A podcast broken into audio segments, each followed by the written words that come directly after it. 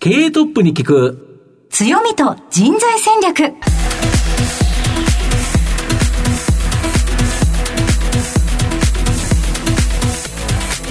毎度相場の福の神こと藤本信之です。アシスタントの飯村美希です。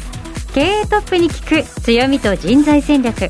この番組は相場の福の神こと財産ネット企業調査部長の藤本信之さんが注目企業の経営トップや人材戦略を担うキーパーソンをゲストにお迎えしてお送りします。企業を作るのはそこで働く人ということなんですがゲストには毎回事業戦略上独特の強みとその強みを生かすための人材戦略じっくりとお伺いしていきます。さあ今日は一体どのようなお話が伺えるのでしょうか？今日は非常にパワフルな社長さんに登場いただきます。はいこの後早速トップのご登場ですこの番組は JAC リクルートメントの提供でお送りします。経営トップに聞く強みと人材戦略。経営トップに聞く強みと人材戦略。本日のゲストをご紹介します。東証プライム上場。証券コード3489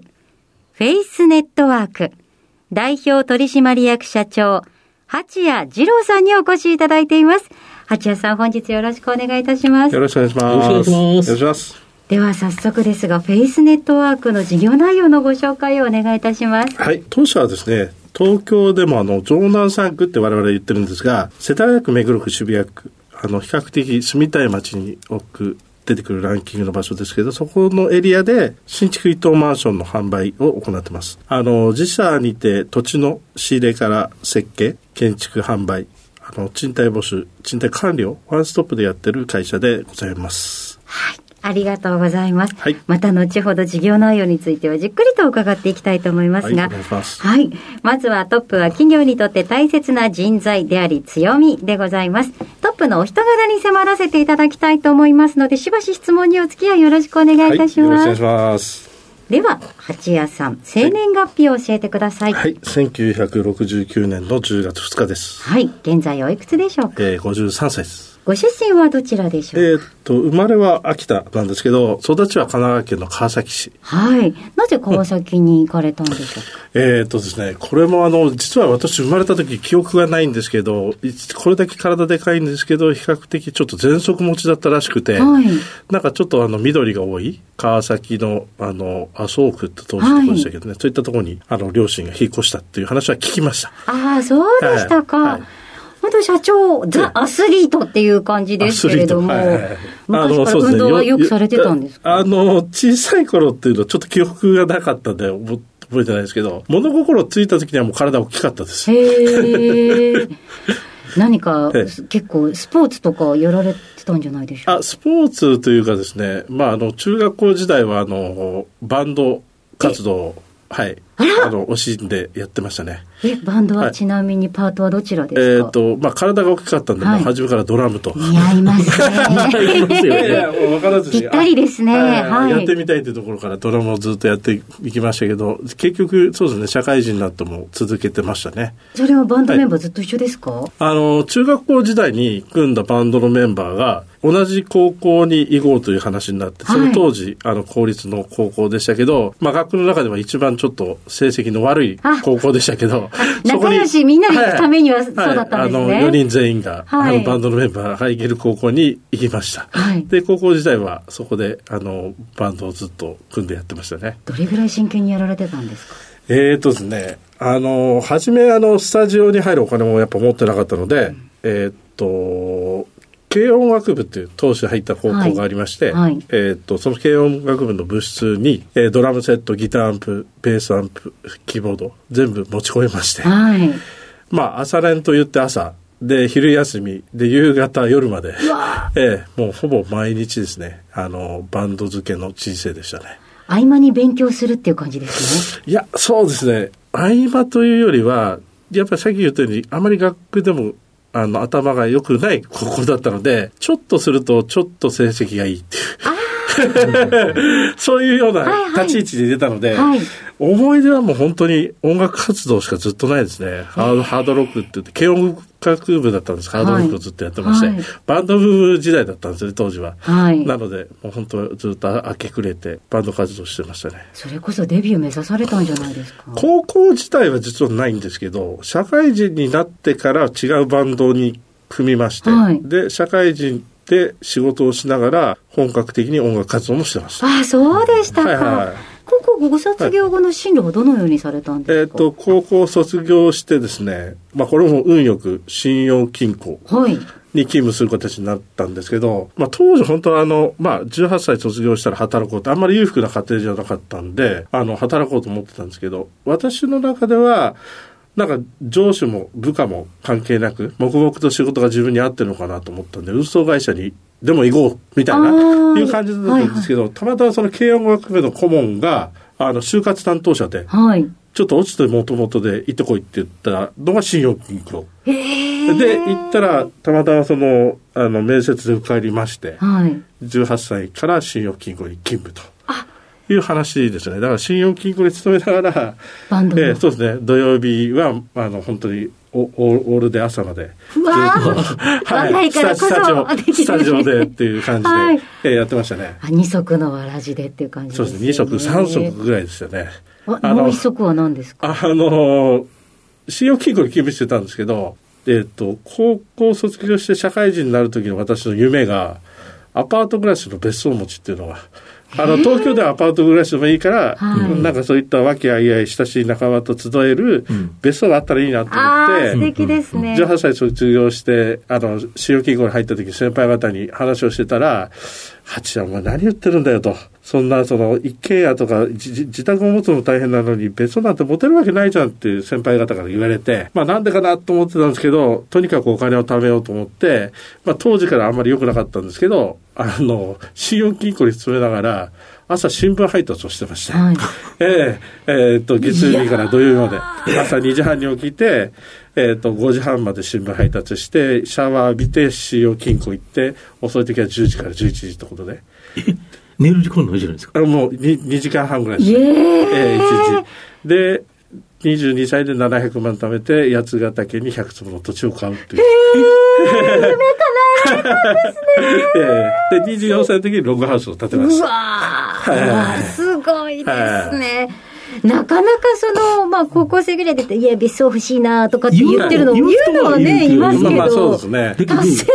ことすごいですね。しかも、それがなんか、どっかからもらったお金とか、そういうのじゃなくて、自ら稼ぎ出した。あそうですね。はい。まあ、結局、あの、信用金庫も、銀行ってやっぱり夜何時に帰れるか分かんないですよね。はい、1円のは合わなかったら帰れないっていう、まあ今でもそうですけど、そういう時代でしたから、なんで夜アルバイトができないんで、朝する仕事をするしかないかなと思って、朝新聞配達をして、260部、日経新聞と、そう日経新聞と、放置と読売新聞を、えー、配りまして。それこそそれだけのエネルギーをお持ちですから、もう昔からこう、行くは経営者にという思いがあったんですか、あ全くないですね。あの、自宅は本当さら、父親はササラリーマンで、はい、えっ、と、うちの母親はパートタイムみたいな、いう家庭でしたから、なんかそういった社会人、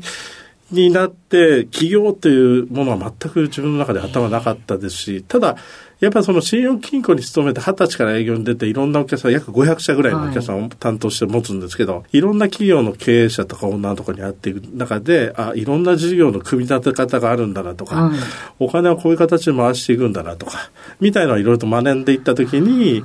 まあ、あの、自分の中である時にそういった企業というのを考えるようになっていったという状況ですよね。あそうできっかけがあったんですね、はい、そうですね、まあ、27歳の時にある経営者と出会ったのが、まあ、私の人生を180度変えてもらったっていう、まあ、それまでは本当にナンバーワンよりナンバーツーが好きっていう、はい、あのちょっと珍しいんですけど9年半本店に勤務してまして。で銀行っていうのはあの大体3年から5年で転勤をさせるっていう感じなんですよね、はい、あのお客様との癒着というか、うん、情がやっぱ深くなりすぎてあまり融資をしてはいけない企業先に融資をしてしまうと、うん。はい。まあ、いろんなことがあってやっぱりそういった不正を解除するために当時大蔵省と日銀が1年に1回ずつこうやって検査が入るんですけど、はい、一番初め見るのが社員名簿なんですね、銀行の。何年ぐらい勤務してるかっていうようなところだったので、あれだったんです。9年半、あの、本店にいまして、はい、で、まあ、そんな中で転勤という時があったんですけど、やっぱその自分の中でその転勤をした店で出会った27歳の時ですけど、あの、経営者、はい、なんか裏も表も表も裏もない、その成功してる経営者っていうのをなんとなく私が見た時に、あこなんでこういう言い方してるのかなっていうところに、まあ、興味を持ったのがきっかけですね。ああ、はい、その方との出会いをきっかけに、うんそのまたイメ自分の将来のビジョンも変わっていったわけですね。そうですね。まあ30までには自分の生き方をしっかりと見つけようと。はい、で、当時やっぱりその銀行もその入社した時は1988年のバ,、バブルですね、うん、えー、ですごく景気が良かった時で。でその27歳の時っていうのはお宅の銀行大丈夫ですかって言われるような時代に変わってたわけですね。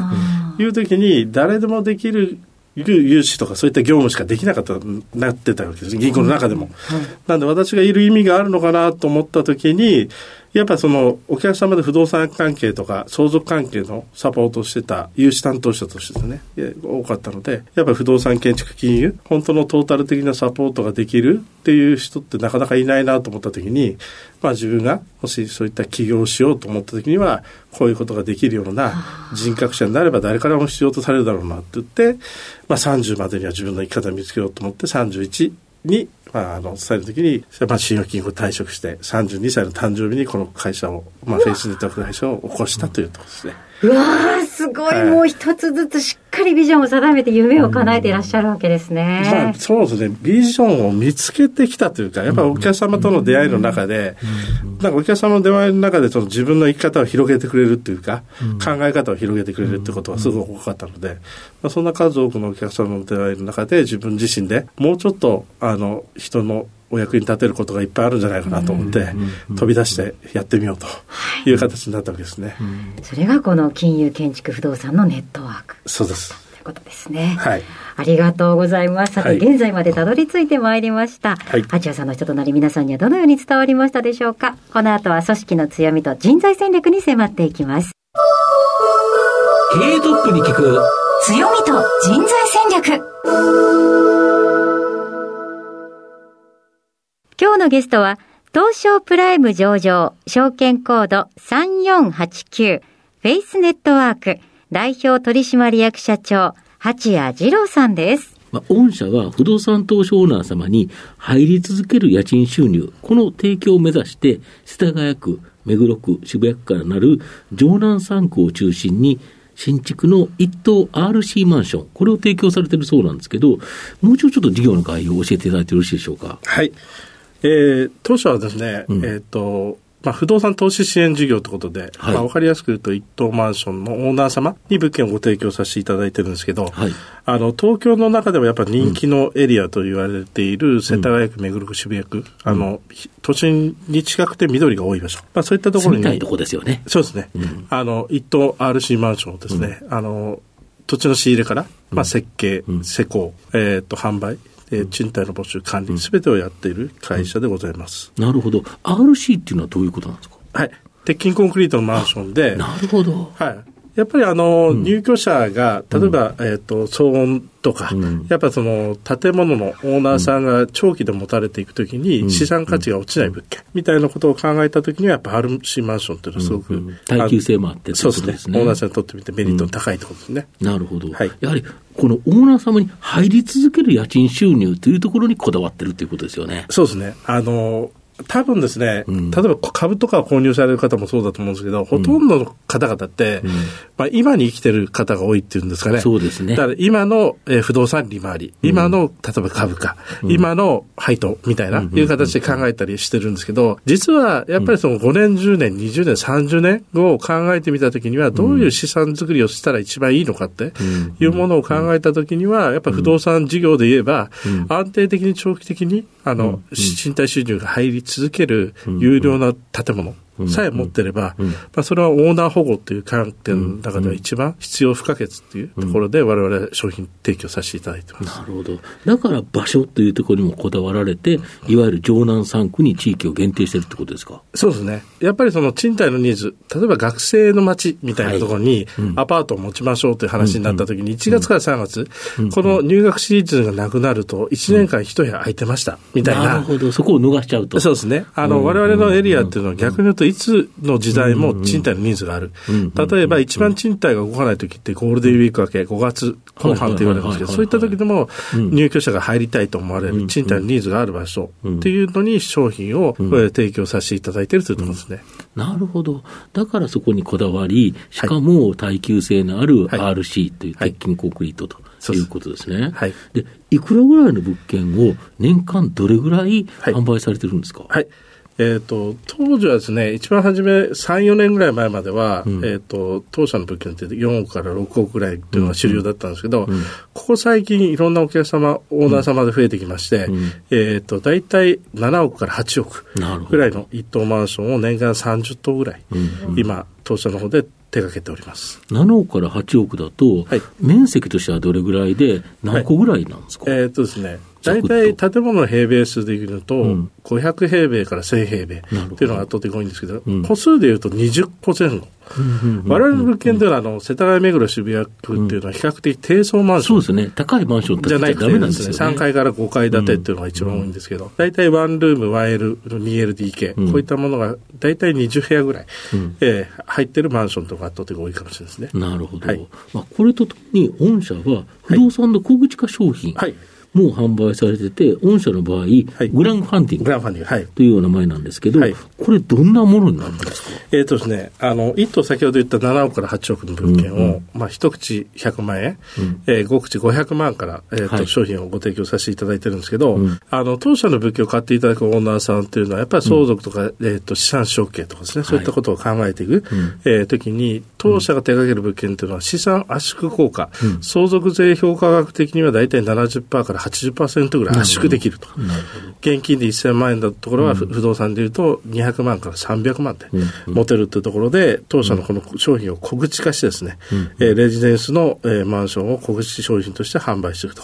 で、オーナーさんにとってみては安定した分配金ですね。大体分配金利回りでいうと大体3%前後受けていただけるって形になるので、安心した、えっ、と、相続対策も含んだ商品をご提供していくっていう。これはあの小口化商品としてグランファンディングという商品をですね、これから数多く提供していくというところですね。うん、まあ、御社の場合、金融、建築、不動産、はい。はい、このネットワークということで、はい、まあ、やられてる。だから、この相続というところに非常にこだわられてますよね。そうですね。あの、やっぱりですね、うん、あの、ほとんど物件を購入される方って我々の来るお客さんも多かったんですけど、やっぱりその自分のことだけを考えてるって方が多いんですよね。うん、ただ、やっぱりそこには兄弟がいて、うん、えー、お子さんがいて、お孫さんが、えいてということを考えていったときに、どういう形で資産を持ったらいいか、不動産資産を持った方がいいかということを考えて、われわれご提供させていただくので、逆に言うと、この物件を買ってもらいたいということで商品を提供してるわけじゃなくて、今後、お子さん、お孫さんの世代にどう承継していくかということを考えて、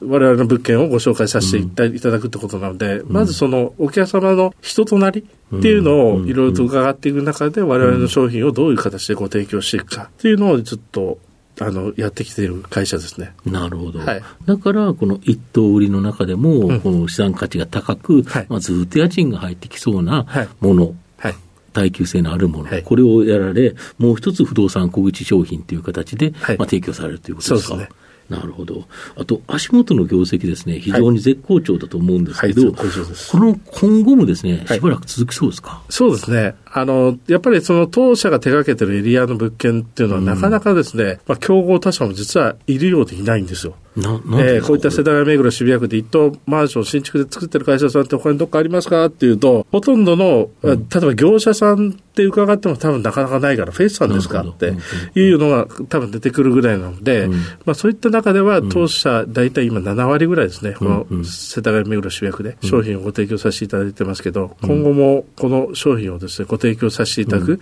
数は増えていくって形で今、あの、プロジェクトを進めています。なるほど。はい、やはり御社の場合、ここに集中してるからこそ、うん、あの不動産ってやっぱり情報が命というか、うね、要はその土地が空いてない限り、はいはいはい、まあ、空いてるっていうか、もともと空いてるものってないですよね。何、かがあって潰して、またという形だと思うんですけど、そ、ね。はい、その情報が入らないとだめなんですけど、はい、御社に一番先にやっぱ入ってくるって感じですそうですね。あの、当社が手掛けてるこの世田谷区目黒区渋谷区だったら、フェイスさんに物件を持っていこうという、うん、あの、我々がお付き合いさせていただいている大手不動産会社の各営業マン、はい、大体300人から350人ぐらい。いますけど、そういった方々が、まず物件を持ち込んでくれるわけですね。で、当社の強みって自社で設計が30人ぐらい。はい、で、施工チームを社内で持ってるので、はい、大体どれぐらいのボリュームプランが入るか、どれぐらいの工事単価でできるか、どういった収益性を生まれるかっていうと、早いものだと 2, 2日から3日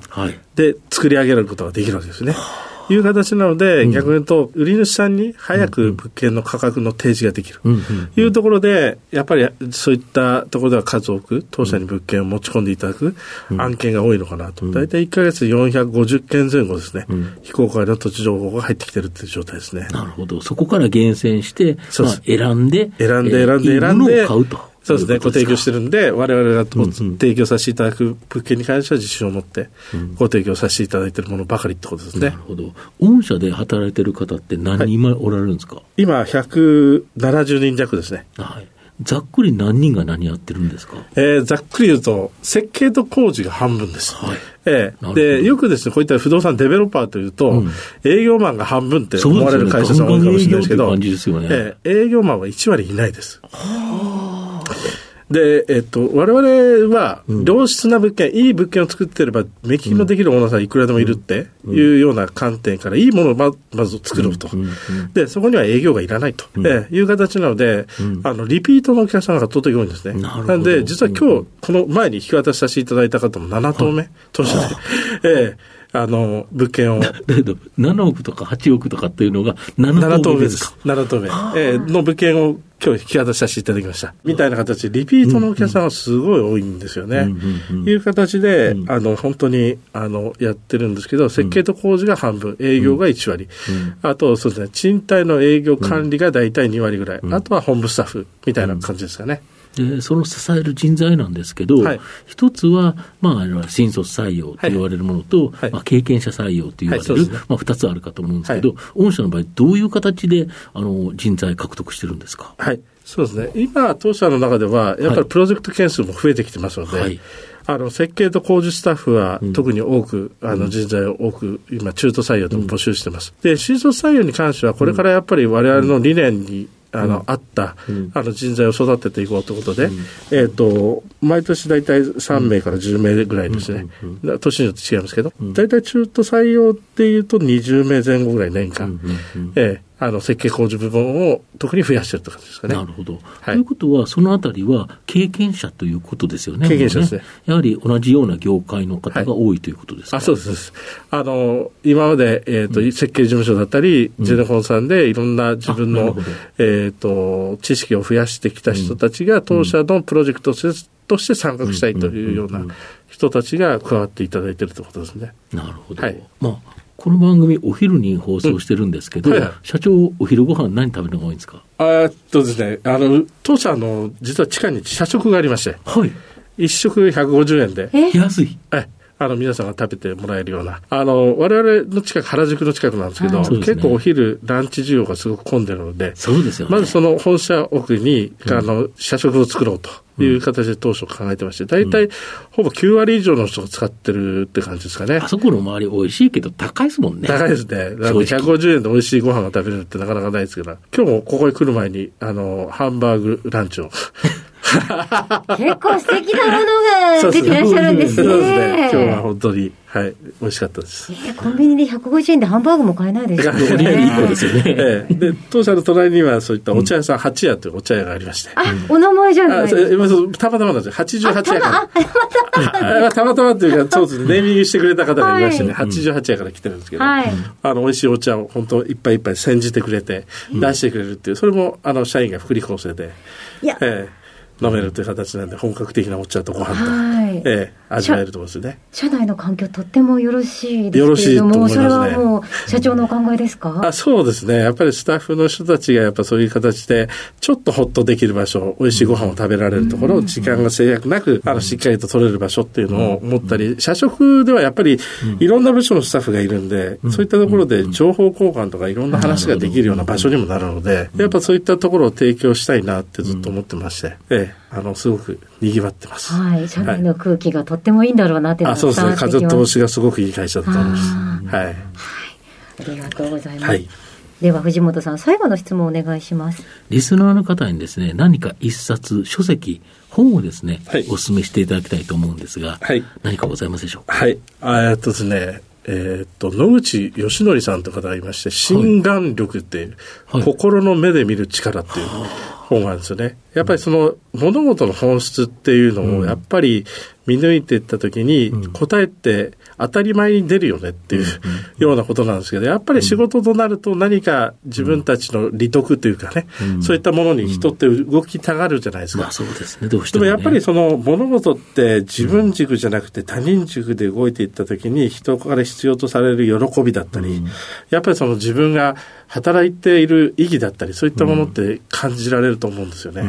なんで、あの、それをすごくですね、あの、教えていただける一冊っていうところで、うん、あの、私は、あの、よく見るようにしてますね。はい。ありがとうございます。ぜひ最後、リスナーの皆さんに何かメッセージがございましたら、お願いいたします。はいあの、フェイスネットワークって会社は、うん、あの、先ほどちょっと話したように、ちょっともしかしたら弱みっていうと PR をしてない会社なんですよね。うん、えー、で、今回こういう形で藤本さんと飯村さんとお話しさせていただいて、うん、あ、こんな会社があったんだって。で、先ほどあの、7棟目ってお客様いらっしゃるんですけど、ほとんどのお客様から言われることが、こんな会社があったんだって言われるケースがすごく多いんですよ。なんで、もっともっとフェイスネットワークを知ってもらいたいなって思ってます。あの、必ず必要とされてる会社なんだなってすごく私の中でも実感していて、うん、そういった方々にあのフェイスネットワークを知ってもらって触れてもらった時に、うん、もっともっとあ自分自身の生き方こんな生き方したかったんだっていうことを探してもらえる機会にもなるんじゃないかなと思ってまして、うん、あのぜひフェイスネットワークがそんな道しるべになれる会社になっていきたいと思ってますので今後ともよろしくお願いします。ありがとうございます。改めまして、本日のゲストは、東証プライム上場、フェイスネットワーク、代表取締役社長、八谷二郎さんでした。八谷さん、ありがとうございました。ありがとうございました。